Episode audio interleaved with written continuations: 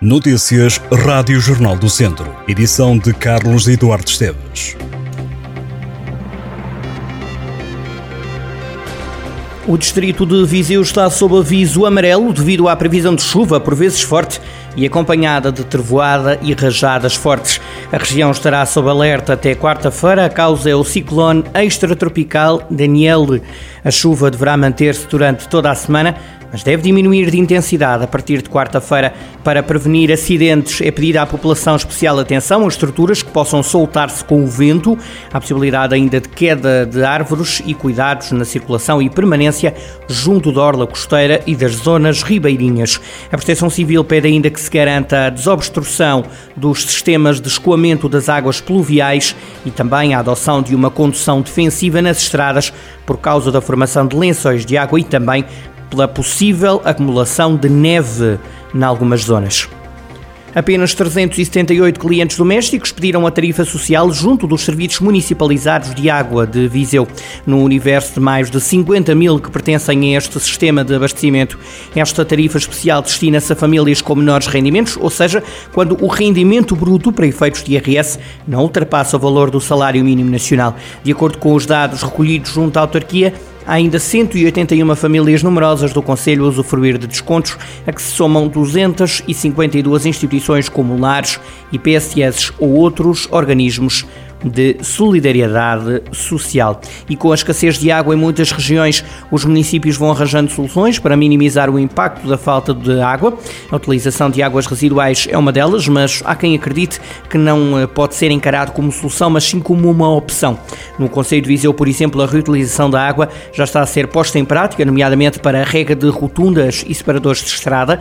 Baila Antunes, professor na área do ambiente no Politécnico de Viseu, fala numa boa medida, mas alerta para a necessidade de serem encontradas soluções. Baila nos lembra que o Conselho tem como ponto de partida uma boa etar, uma das melhores do país, mas ainda assim seria necessário fazer um upgrade para poder ser usada a água em fins mais nobres. A etar que o docente destaca é a de Fagilde, que atualmente está com 78% da capacidade, para que a reutilização possa ser feita a sério e para que se garanta um maior armazenamento. Bailando nos garante que é preciso requalificar a barragem de Fagilde. O líder do PSD, Luís Montenegro, escolheu Viseu para o início da iniciativa Sentir Portugal, que o vai levar a todo o país ao longo dos próximos meses. O roteiro que decorre até domingo já começou esta segunda-feira. Luís Montenegro tinha prometido no último congresso do PSD passar uma semana por mês em cada distrito do país em ações de proximidade e de recuperação da relação com o eleitorado numa jornada de trabalho.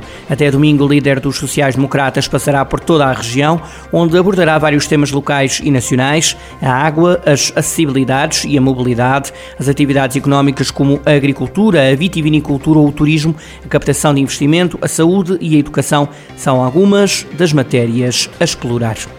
O presidente do Instituto Politécnico de Viseu, José Costa, diz-se satisfeito com o número de alunos que deu entrada na instituição na primeira fase do concurso nacional de acesso ao ensino superior. Segundo os resultados ontem conhecidos, entraram no IPV 936 estudantes, mais 64 do que no ano passado, na mesma fase. Das 32 licenciaturas, 12 já têm todas as vagas ocupadas. Para a próxima fase do concurso estão disponíveis 431 lugares. Em declarações aos Jornal do Centro, José Costa diz que o Instituto tem que estar satisfeito porque aumentou o número de estudantes. Dos 936 alunos, a maioria, 668, teve o IPV como primeira opção. Dos 32 custos disponíveis, 12 ficaram com as vagas todas ocupadas. José Costa acredita que isto se deve ao melhor posicionamento que o IPV alcançou nos últimos tempos, mas também ao corpo docente da instituição e ao próprio território.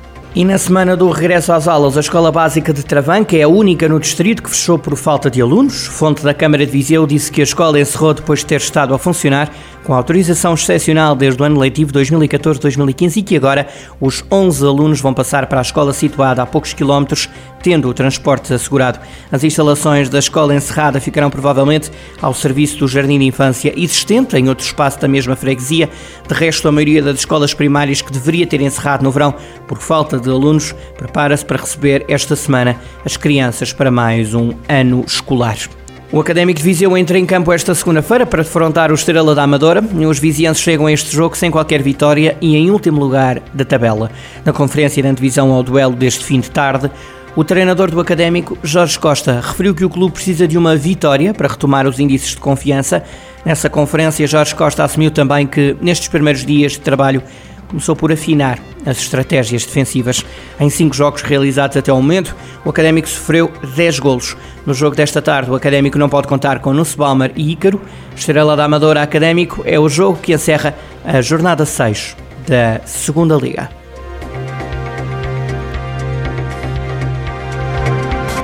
Estas e outras notícias em jornaldocentro.pt